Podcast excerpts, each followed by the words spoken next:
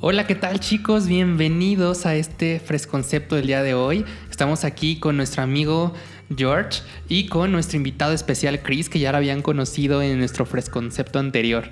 Hola, Y queridos. hoy vamos a hablar Hola, de un tema muy apasionante y muy interesante. Cuéntanos, George, de qué se trata este tema. Vamos a hablar, seguimos con los capítulos de Marketing Mix de las 4 Ps y en este caso nos toca hablar de precio. Exacto, le encanta a George porque es nuestro director financiero. Y es algo bastante importante, ¿no? Porque creo que también esta parte de precio, pues evidentemente va a afectar toda la parte de los ingresos de las empresas, que es de lo que viven. Entonces, todos nuestros queridos, hermosos escuchas empresarios tengan mucha atención en esto, por favor. Claro. Primero yo creo que hay que definir qué es precio, porque va a ser una palabra que está- vamos a estar usando muchísimo, muchísimo tiempo. Entonces, precio básicamente es una cantidad de dinero cedida por el comprador y la cantidad de producto cedida por el vendedor. Esa es la definición del libro, claro. está. Bienvenida a la definición del libro. Exacto, definición del libro, pero cuéntanos, George. Aquí quiero Para ti, ¿qué es el diferenciar precio? una cosa sobre lo que es precio y lo que es costo. Evidentemente el costo eh, nos sirve para calcular el precio. La diferencia es que el precio es lo que está dispuesto el usuario o comprador de ceder de su patrimonio para adquirir el valor que se le va a dar Claro. eh, la empresa. En la parte de la empresa que cede ese valor tuvo un costo asociado, que pueden ser costos directos, costos fijos dentro de la configuración de este producto para venderlo, desde que crean el producto, desde que compran los componentes hasta que lo venden. Entonces es la parte de costos y la diferencia. El precio es lo que cede en su patrimonio el comprador y eh, la parte de costos es lo que el vendedor, bajo todas las configuraciones y procesos que generó para la venta, va a tener que invertir para después darle ese precio. Y hay algo que eh, quiero agregar en este punto que es la parte del valor, que ya lo hemos agregado en otros eh, fresh conceptos, pero el valor es esta cosa que tú le das y de manera intangible tú estás dispuesta a pagar, porque puedes tener productos muy similares en su configuración, pero por el la marca, por donde está eh, presente, puedes darle un precio diferente dependiendo del valor. Oigan, siempre he tenido esta pregunta.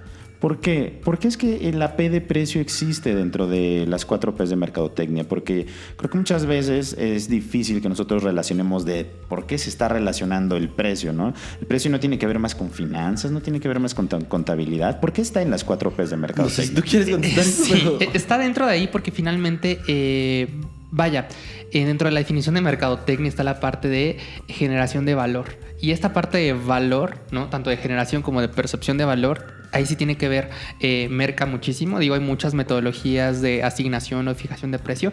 George nos va a hablar de bastantes. Y hay una que a mí me enseñaron, por ejemplo, que es muy relacionada con el valor. Y es la razón por la que también está ahí en la P de precio. Eh, básicamente tomas como tu, te- tu, para tu suelo el precio, o más bien el costo, como dijera George, el costo de producción y administrativo de tu empresa. Lo ponderas hasta sacar un costo unitario, por así decirlo. Y después ves cuál es tu competencia. Es decir, tu competencia que mejor esté posicionada. Es decir, la que mejor posicionada esté, la pones como tu techo, tu ceiling, ¿no? Entonces tú de acuerdo a tu posicionamiento, de ahí lo importante de la parte estratégica de mercadotecnia, de acuerdo a tu posicionamiento, qué quieres comunicar y cómo quieres ser percibido, vas a fijar ese precio, ¿no? Si lo quieres acercarte muchísimo al top 1 o sabes que voy empezando pues en la vida voy a estar alcanzando al top 1 me pongo un poquito por en medio y así yo fijo mi precio. Es una parte un poco más eh, subjetiva porque ha- hacemos esta fijación de precio con base en un valor no sí tenemos eh, temas como los costos y el precio máximo pero es un poquito más subjetiva pero no solo todo es subjetividad en esta vida, sino para eso están los financieros, que nos ayudan muchísimo a los mercadólogos a determinar otras estrategias de precio que nos va a hablar George. Correcto. Bueno, quiero irme por la definición más básica de precio. Tú ya lo bien lo explicaste desde el punto de vista mercadológico. Algo que quiero que les quede claro es que no se trata de estrategias aisladas. No es finanzas por allá y market- marketing por acá y operaciones por allá. Todo es un conjunto de, de- de tendencias, de comportamientos que se tienen que juntar, herramientas también para definir justo la estrategia de los negocios. En el caso, por ejemplo, del precio, eh, vamos a encontrar la más básica. Es yo tengo un, un control de todos los costos asociados a la venta de ese producto y le doy una tasa. Ese es el famoso conocido como markup o cost plus strategy o la estrategia de eh, tasas. Donde yo digo, pues me cuesta 50 pesos, lo vendo a 100 y tengo un margen del 50%. Esa es de las más básicas, pero también de las más simples. No solo simples porque pues, cualquiera lo podría calcular, simples porque es una manera tan poco... eh, realista de ver las situaciones. Evidentemente, en, en, ese caso yo no estoy ni viendo al mercado, yo tampoco estoy viendo eh, la disponibilidad de mi consumidor de ceder claro. ese patrimonio para adquirir eh, el valor que le estoy tratando de ofrecer. Entonces no estoy viendo ese punto de vista externo a lo que yo tengo control, que en este caso son los costos y el precio. Esa es la primera estrategia que quiero comentarles. Entonces, con eso, si estoy entendiendo bien, podría empezar yo como empresario a ver qué precio le voy a fijar a mi producto o servicio. Porque yo creo que esa es la pregunta del millón sí. que todos ustedes escuchan, están teniendo ahorita. Ok, tal vez estoy entrando nuevo en el mercado, voy a lanzar un nuevo producto o servicio, ¿qué precio le pongo? ¿No? Me, Sí, me yo voy a ir por que- qué estrategia. Ahorita vamos a ver las estrategias, pero yo creo que lo básico o antes de justo poner un precio es calcular tus costos, ¿no? Porque igual como emprendedor y lo vimos cuando vimos modelos de negocio, pues solemos eh, ignorar algunos costos asociados o Sí. hacer como si no estuvieran ahí, tal vez nuestros propios sueldos, por ejemplo, ¿no? Sobre todo cuando emprendes. Entonces tenemos que ver ese, ese tema de costos, cuáles son esos costos en los que incurrimos, tanto costos de producción como justo administrativos, ¿no? Incluso hasta de merca, para saber pues Todo. cuánto es lo mínimo, o sea, para quedar tablas mínimo. Y después ya evidentemente podemos ver también, hacer estimaciones de demanda de producto para ver si necesito meterle más poncho, ya con la demanda normal del producto puedo, pues vaya, no subsistir, pero al menos ser rentable, ¿no? Pero aquí cuéntanos, George. Correcto. Sigue con tus estrategias que son Por- muy por importantes. eh, cuéntanos cuáles son ¿no? cada una de estas estrategias Sí. y enumerarlas para que pues los radioescuchas puedan A ver, ya dijiste eso la también. primera. Ya dije la primera que es cost, eh, cost plus o markup, que también es la famosísima tasa o el margen que yo le voy a meter a mis costos. Como tú, antes de entrar a las otras, tú mencionabas eh, estimar los costos de la mejor manera o de la manera más precisa va a ser el éxito del negocio, porque después voy a hablar con Lalo y con Chris sobre algún, eh, una herramienta que se llama el punto de equilibrio. Llegaremos a eso en otro Fresh concepto, Claro. eh, pero es importante tener claro cuáles son mis costos. De ahí que los negocios fracasen o subsistan y después sean muy exitosos. Les voy a platicar, por ejemplo, de una estrategia que maneja mucho Apple, en el caso de los iPhones específicamente, que se llama el skimming. En, el, en este caso les voy a explicar rapidísimo de qué va y a ver si me pueden ayudar a complementarle esto. Claro, claro. Eh, por ejemplo, con el caso de los iPhones, Apple eh, periódicamente está sacando una nueva versión, una versión donde hay un product update, que significa que da mejores componentes y características a un producto que ya satisface la necesidad de comunicación o de esparcimiento en algunos casos del deseo. Pero cada nueva versión de este va a tener un plus, una uh, actualización, un nuevo software, algo que digas, ah, ok, me vale la pena modificar y hacer esta actualización de producto como usuario. Una vez que sucede esto, lo que hace Apple es pegarle en el ego, subiéndole el precio, dando cierto Claro. estatus. Todo comunica, ¿no?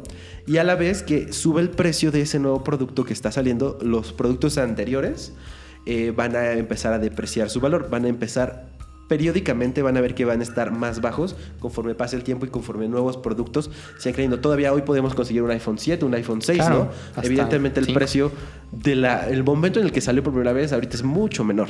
Oigan, entonces, eh, eh, porque creo que esto es muy similar. Aquí también podría entrar es esta estrategia nueva que están adoptando sobre todo muchos productores de dispositivos móviles, el tener un solo producto con tres versiones o cuatro versiones distintas. Pongamos, tenemos el Galaxy S10, el Galaxy S10 Ultra, el S10 Ultra Plus o el S10 Ultra Plus, ahora sí este es el bueno. ¿no? Aquí también entraría esa estrategia o parte de otra estrategia. Bueno, parte un poco de otra en el término de segmentación, ¿no? Tengo que definir diferentes segmentos, a pesar de que mi producto Galaxy, por ejemplo, el S20, eh, en teoría todos los S20 deberían estar dirigidos para el mismo segmento, la verdad es que no, ¿no? O sea, la verdad es que el Galaxy S20 Ultra, por ejemplo, va a un segmento muchísimo más texadia, me refiero a mucho más geek, por ejemplo, ¿no? Que sí le sacaría un poquito más de jugo, o simplemente alguien que no tiene ningún tema con pagar más. Entonces, ¿no? una, eh, este es un planteamiento interesante. ¿Se val- valdría, sería, sería apto que existan dos celulares, supongamos, de la marca Samsung, que tienen exactamente las mismas características, especificaciones técnicas, pero el hecho de que uno se llame el S20, el ma- de la línea más baja y el otro se llame el G45 O A90, o ¿no? a la 90, Sí. pero que tenga mayor costo el S solo porque pertenece a la línea premium. Eh, sí, sigo al punto de exacto. percepción en realidad. Si quiero poner un caso real, eh, por ejemplo, eh, con la botella de Absolute. Anteriormente se veía como un producto mucho más barato. La percepción de la marca era una de baja calidad, barato. Entonces, sí, casi, casi. ¿Qué es lo que sucede? Se, se reinventa la percepción del producto con un nuevo envase y le suben el precio. Mismo producto en el contenido, diferente empaque, pero con un precio más alto. Y como la percepción es realidad, automáticamente por asociación, los consumidores lo detonaron como un producto de calidad. Claro. Entonces, de la noche a la mañana el precio influyó en la decisión de compra. Y no porque estuviera más barato, sino porque al configurar de otra manera el mismo producto, tienes una percepción diferente. Claro, claro, ¿no? Y también, eh, pues vaya, tenemos que tomar en cuenta eh, que una marca como tal, se sugiere, si me voy a muy definición del libro, se sugiere que una marca no englobe precios muy baratos y muy altos. ¿Por qué? Porque degrada eso la percepción de tu marca, ¿no? O sea, como que arrastra todo hacia, la- hacia el producto un poco más bajo, más masivo. Entonces, también hay la diversificación de las marcas. Tal vez Samsung, pues bueno, tiene un nombre, tiene un peso, tiene muchísimos años allá en Corea del Sur y también en el mundo. Dijo, pues no quiero quitarle la parte de Samsung, pero sí diversifico y creo familias, las familias A, las familias J, las familias Galaxy, y cada una sí como que, ahora sí los Galaxy ya puedo tener diferentes Galaxy, pero no va a tener un Galaxy súper barato. Si todos los Sí. Galaxy van a ser como de medio a medio alto, y ahora sí la A, pues ahora sí para, yo siempre digo, ¿no? La- el público, sin ofender a nadie, ¿no? El público más trespecino, más masivo. exacto, sí, Sin exacto. ofender a nadie, que Sin ofender a nadie, pues sí, claro, pero pues para que me entiendan un poco mejor. Percepción es realidad. Es correcto. Muy bien, entonces pasemos a la siguiente técnica. Ya vimos sacar productos constantemente, utilizar el costo, ponerle una tasa. ¿Cuál es el que sigue? Yo quería dar esta estrategia nueva para, sobre todo los pequeños emprendedores o estas pequeñas empresas que apenas están midiendo su mercado y quieren entrar, pero que se enfrentan a los grandes titanes de la industria incluso competencia más directa que no te permite eh, acceder a este tipo de mercados. Esta estrategia se le conoce como la penetración de mercados o en inglés también es el penetration pricing, donde yo a un inicio o al principio de mi lanzamiento voy a tener precios por debajo del valor de mercado con el fin de primero atraer al consumidor que prueben mi producto, que prueben eh, mi valor agregado, ya después bajo prueba aviso, esto es muy importante, bajo prueba aviso tengo que ya eh, venderlo al precio real, porque si yo continúo con un, eh, una penetración de precios por debajo todo el tiempo, me voy a matar con mis márgenes. Entonces es importante eh, detonarlo solo temporalmente en una fase de introducción y ya después subirlo el precio. Que quede claro con el consumidor que es temporal ese precio Claro. bajo. Por Yo creo que está pasando con Xiaomi. No sé si vas a decir justo eso y estoy leyendo No la mente. Xiaomi, ¿No? pero ah, bueno. algo así. Pues Xiaomi justo. O sea, eh, bueno, en China tiene un modelo de negocio distinto que el internacional, pero bueno, al menos a nivel internacional eh, su jugada es esa, ¿no? Vender productos casi, casi al, al costo, con un poquito de margen, pero muy mínimo, justo para esta parte de penetración y que todo el mundo ya tenga un Xiaomi para después ya empezar a comercializar su gama de servicios, ¿no? Como Xiaomi Cloud y todo lo demás. Y eso apenas va a ser, va a ser un cambio este mes, ya donde ya realmente justo ya va.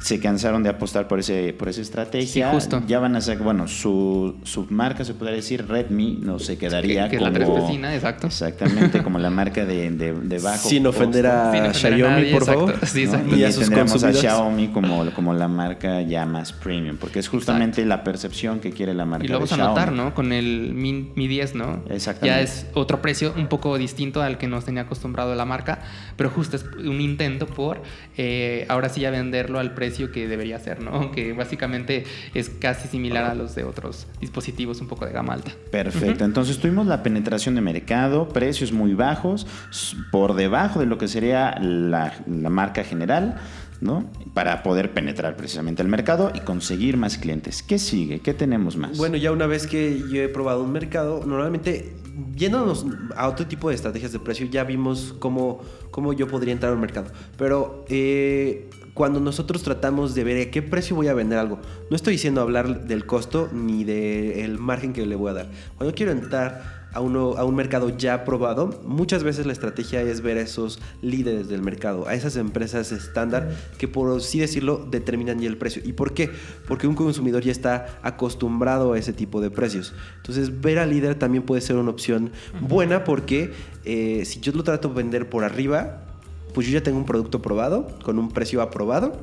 Entonces tratar de venderlo por encima de ese precio podría ser muy complicado. Tratar de venderlo por debajo del precio podría ser un símbolo de baja calidad. Exacto. Entonces tratemos de igualar nuestros precios a ese tipo de líderes. Este tipo de estrategia se le conoce como los seguidores de precios.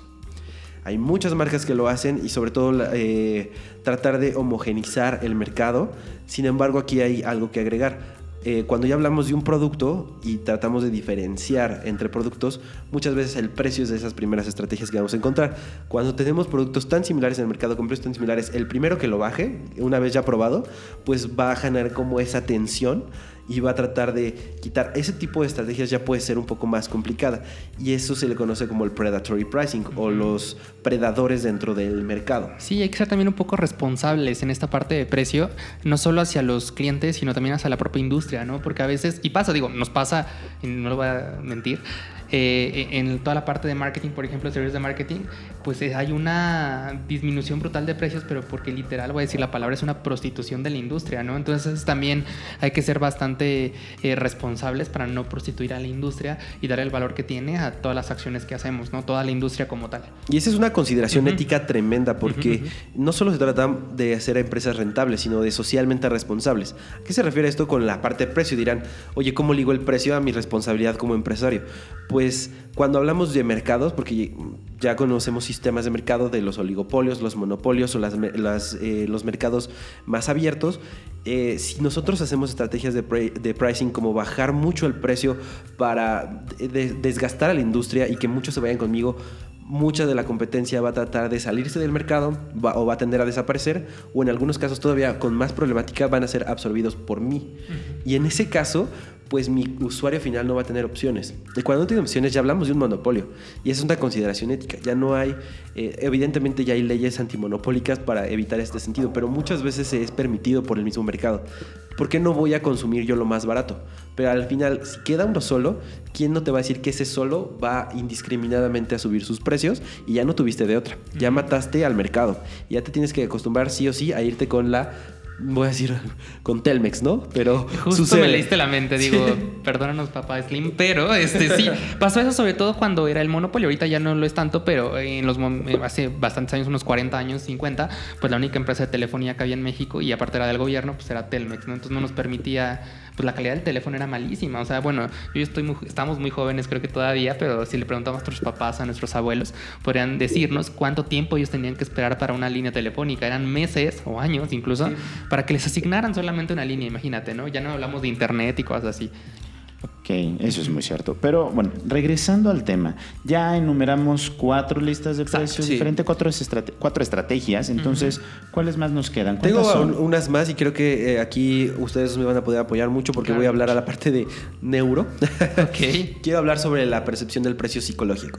Y estas son estrategias que hacen, sobre todo cuando vas al súper y de repente ves el súper descuento, que a lo mejor no es un tal descuento ahorita, lo me va a comentar, de estas típicas eh, cifras no redondeadas del punto 99 al punto 95 o el compra 3 y llévate 4 entonces, yo creo que aquí tú me vas a ayudar mucho más a definirlo a nivel claro, neuro. Eh, pues a nivel neuro, también me va a apoyar Chris.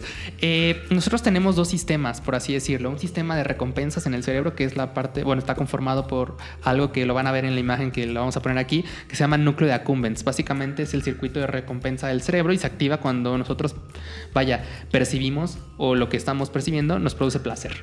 ¿va? Y después está otra parte, que es la corteza prefrontal, que, como tú lo sabes, Chris, la parte frontal es la parte más racional. Exacto, la parte más racional de nosotros. Entonces, si yo percibo justo un precio conveniente, se activa inmediatamente este núcleo de accumbens que está un poquito más en la parte límbica del cerebro, que es la parte un poquito más, sentimental. Exacto, mucho más emocional de nosotros, predisponiéndonos a la compra.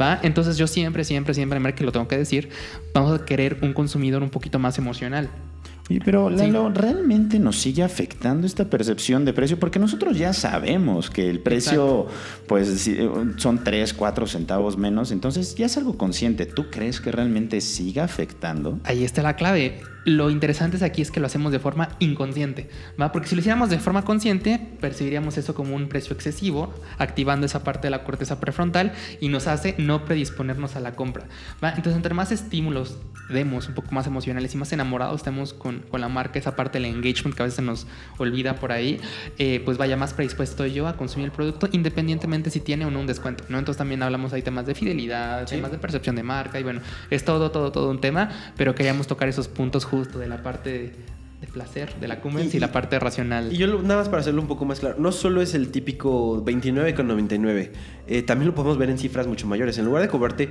5 mil pesos, te voy a cobrar 4,950, ¿no? Exacto. Y dejamos esta percepción de es súper descuentazo, estoy en un éxito, soy un gran comprador porque me voy a los descuentos. Error pero las marcas nos aprovechamos, en este caso varios, de ese tipo de eh, estímulos. Duda, George. Aquí también entrarían muchas eh, productoras de software, sobre todo, que tienen esta típica estrategia de, ok, si tú compras la anualidad de la licencia, te sale en 50 dólares, pero si tú lo compras mensualmente, cada mes te sale en 30 dólares. Entonces tú haces números y dices, pues realmente me conviene comprar el año. Lo, dices por experiencia personal, ¿verdad? Mm, yo sé que es un hábito comprador de software, pero sí, evidentemente A, un, a una empresa le conviene recibir un flujo constante por un año que por un mes. Por temas de liquidez. Y por temas de liquidez, porque ya es algo que yo puedo pronosticar a futuro. Que yo tener seguro un mes, evidentemente con un precio mucho más caro, que tener 12 meses ya seguros descontando un poco ese precio. Evidentemente los precios no son necesariamente la realidad del costo. Eso es lo importante. Exacto, muy bien. para allá va tu siguiente estrategia, ¿no? Sí, ¿no? porque ya vimos cómo basar el precio con base en la parte contable, en nuestros costos, ya lo vimos cómo se puede poner el precio con base en la industria, en los líderes de precio, en la penetración de mercado, ya lo vimos también de la parte psicológica. ¿Qué más falta? ¿Cuál sería nuestra Tengo dos estrategias más porque ya se nos casi nos acaba el tiempo, pero me voy adelante con estas. La primera es algo que todos hemos visto desde que compramos un boleto de avión o cuando usamos, por ejemplo, los servicios de Uber, que es esta famosísima tarifa dinámica. Eh, la estrategia en realidad es eh, price discrimination o la discriminación de precios. No le voy a dar el mismo precio a todos los usuarios. Todo depende de una calidad del mercado al que voy a atender y la demanda de ese tipo de mercados. ¿A qué me refiero? No es lo mismo eh, contratar el vuelo a, no sé, Acapulco, a Cancún, en una fecha no vacacional, que hacerlo en diciembre, que hacerlo en verano. ¿Por qué? Y sobre todo va aumentando conforme yo me vaya acercando más a la fecha. Todo está ligado a la demanda de ese tipo de servicios. A mayor demanda, mayor diferencia de producto. Incluso dentro de un día podemos ver que el precio de un vuelo puede variar en un solo día. Claro. Y esas son las estrategias de discriminación de precios. Uber con su tarifa dinámica lo hace sobre demanda. A mayor demanda en ciertas regiones va a aumentar sus precios pero eso depende de un tipo de producto muy elástico, donde la demanda puede variar eh, dependiendo de la temporalidad en la que se encuentre. Claro, y ahí es cuando nos damos cuenta que las clases de economía sí servían, ¿no? Porque muchas veces estábamos ahí como de, ¿y a mí de qué me sirve saber si es inelástico o elástico el producto? Y ahí es donde nos damos cuenta que en nuestra vida real se aplican este tipo de precios elásticos o inelásticos, ¿no? Que tanto, eh, qué tan susceptible es el consumidor de los precios. Y, eh, hay un ejemplo muy claro que fue cuando hubo una contingencia mental hace algunos años en la Ciudad de México y te limitaban el uso de tu vehículo dependiendo de tu calcomanía y tu placa y había dos, tres días que no pude usar tu vehículo. Y también muchos se fueron a usar los servicios de Uber y los precios se dispararon a miles de pesos por un viaje que normalmente costaba 100 pesos, ¿no? Entonces, ¿cómo funciona la tarifa dinámica?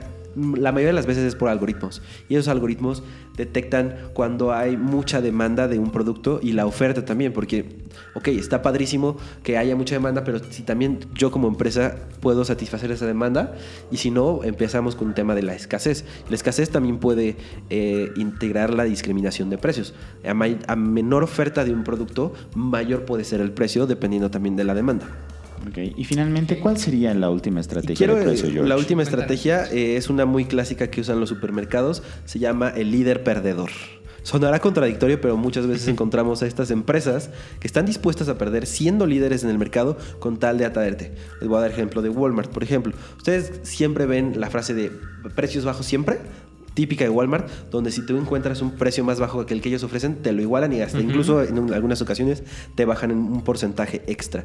Pero ¿cómo funciona este tipo de estrategias y por qué son rentables? Si tú vas a Walmart porque eh, el kilo de naranjas está más barato, pues evidentemente no vas a ir a Walmart a comprar el kilo de naranjas y a Chedraui a comprar la leche y a Soriana a comprar eh, los huevos, por así decirlo, porque pues ya el trayecto y el tiempo ya no es rentable. Entonces me voy a seleccionar Walmart porque el kilo de naranjas está mucho más barato pero pues voy a aprovechar para comprar la leche, el huevo y las despensas que yo necesite eh, adquirir en ese momento. Claro, Walmart va a perder lana con las naranjas, pero pues con todo Gana lo demás que vas a comprar, ya recuperó. Es este típico ejemplo de las impresoras.